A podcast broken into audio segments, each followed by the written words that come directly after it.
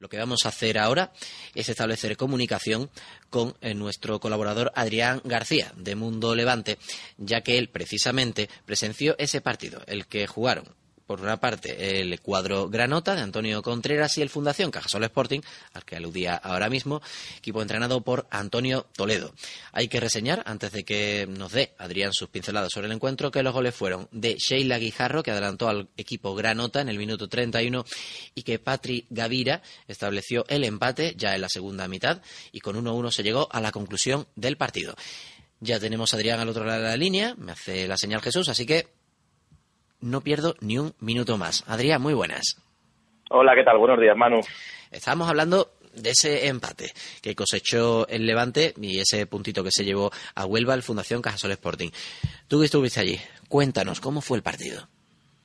Bueno, la verdad es que en sí fue, fue un partido bastante, bastante equilibrado, bastante incluso diría yo que atractivo porque fue de ida y vuelta. Eh, tanto Levante como, Sporting de Huelva pudieron llevarse los tres puntos en, determinadas acciones que tuvieron y yo creo que en definitiva cada equipo tuvo una parte en la que fue superior y en la que de haber estado más acertados pues podían haberse, haber caído los tres puntos para un lado o para otro.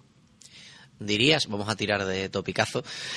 echamos, por cierto, una monedita más en nuestra hucha. Tenemos que buscarnos, Jesús, por cierto, un sonido de moneda cayendo, porque vamos a hacer una hucha y cada vez que soltemos un tópico vamos a ir llenando un bote. Primera parte mejor el Levante y segunda mejor el Fundación Gasol Sporting. Sí, la primera parte el Levante, bueno, casi durante todo el partido tuvo más el control, el control del balón, el control de, la situación, pero, pero el Sporting se sentía bastante cómodo. Sí que es verdad que la primera mitad tuvo dos ocasiones muy claras Olga García, también tuvo otra Adriana, pero que Sarita Serrado estuvo inconmensurable bajo palos y aún así sí que Seila pudo, pudo adelantar al Levante en la primera parte sin embargo, la segunda mitad cambió radicalmente el panorama. La entrada de, Emma Márquez también ayudó muchísimo al, Sporting de Huelva, la exfutbolista del español. Y bueno, se, erigieron completamente superiores, lograron el gol de la igualada. Martín Prieto tuvo, tuvo un par de ocasiones también para haber, vamos, consumado lo que era la, remontada total y, haberse llevado el triunfo y luego el Levante intentó sin éxito y, de una manera casi desesperada y por momentos un poco increíble eh, conseguir los tres puntos con balones colgados y, sin ningún sentido. Te quería preguntar también, Adrián, por el momento en el que estás viendo al Levante, un equipo el valenciano que desde que el 18 de octubre fuera capaz de superar al Fundación Albacete por cero goles a dos, bueno, corrijo, y la semana siguiente, por esto de la jornada pasada me ha bailado la fecha precisamente, el 26 de octubre, perdón, se impuso 0-3 al San Gabriel y desde entonces ha encadenado una serie de partidos en los que no ha sido capaz de llevarse los puntos. Recapitulamos, derrota 3-0 ante el Fútbol Club Barcelona, derrota también ante el Atlético de Madrid por un gol a 3 y estos dos últimos empates a 1.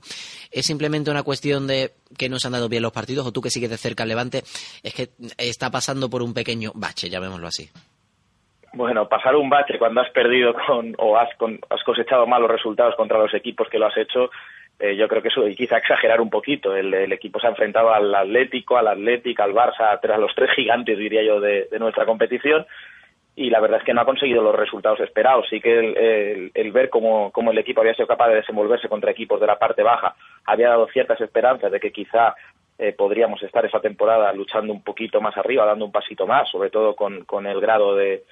de, calidad que nos ha dado nos ha dado la llegada de Adriana Martín pero sí que es verdad que a la hora de enfrentarse contra los equipos grandes, eh, eh, bueno, pues los resultados no han sido los esperados, si bien no hay que olvidar que, que al Barça le aguantas hasta la segunda parte bastante bien,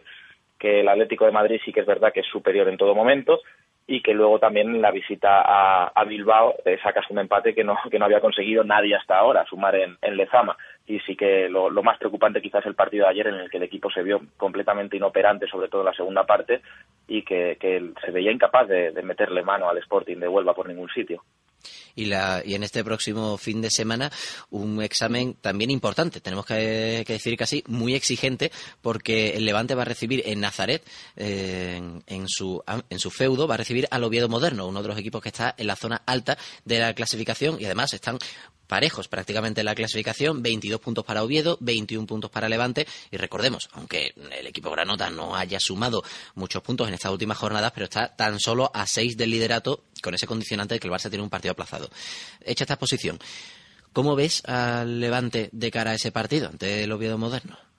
Bueno, yo creo que, el equipo va, a salir a competir como lo hacen todos los partidos, con unas ganas, con una garra y con una ambición eh, casi casi inigualable y que sí que es verdad que va a ser un partido muy difícil. El Oviedo viene en una racha y yo creo que ha hecho un principio de temporada que ha sorprendido hasta, hasta propios y extraños y, creo que va a ser un partido complicado, pero que yo estoy convencido de que el Levante va a intentar amarrar, va a intentar tirar para arriba y, por supuesto seguir luchando como lo va a hacer por, por terminar la temporada y por seguir encaramado a la parte alta. Y bueno, esperemos que así sea, desde luego, desde aquí, desde Valencia. Bueno, lo de propios y extraños esta vez te lo voy a descontar del bote de topicazos, pero, pero sí que voy a terminar preguntándote por una cosa, que lo tenemos pendiente desde una de nuestras últimas conexiones contigo. A ver, Levante Unión Deportiva Femenino, mucho más que un equipo, ¿qué nos puedes contar? Bueno,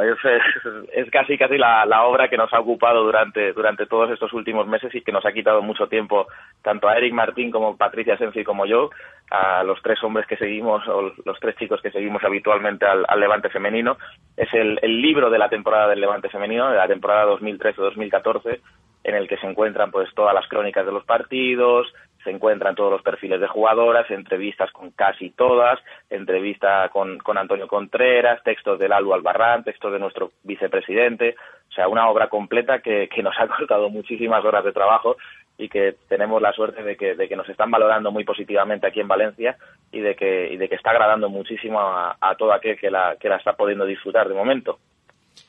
Bueno, ¿y, y quien quiera el libro, dónde lo puede conseguir? Pues quien quiera el libro, como somos un poco una, una plataforma que, que, funciona a través de redes sociales, pues lo tiene que hacer de esa manera, comunicarlo mediante redes sociales, hacemos envíos fuera de Valencia y bueno, casi para los que son de aquí de Valencia, desde luego lo tienen más fácil porque en cualquier encuentro del Levante femenino también los ponemos a la venta, los ponemos a la venta en los, en los partidos de los chicos y bueno, de cualquier manera seguro que seguro que si de verdad lo desean se pueden se pueden hacer con él poniéndose en contacto con nosotros, ya digo, a través de Twitter, el arroba Mundo Levante UD o a través de Facebook. Bien, pues dicho queda, reseñado queda y seguramente hablaremos contigo en nuestro próximo programa para que nos cuente lo que ocurre en ese Levante Oviedo moderno. Por lo pronto, muchas gracias Adrián por estar con nosotros una semana más. Gracias, Manu, un abrazo.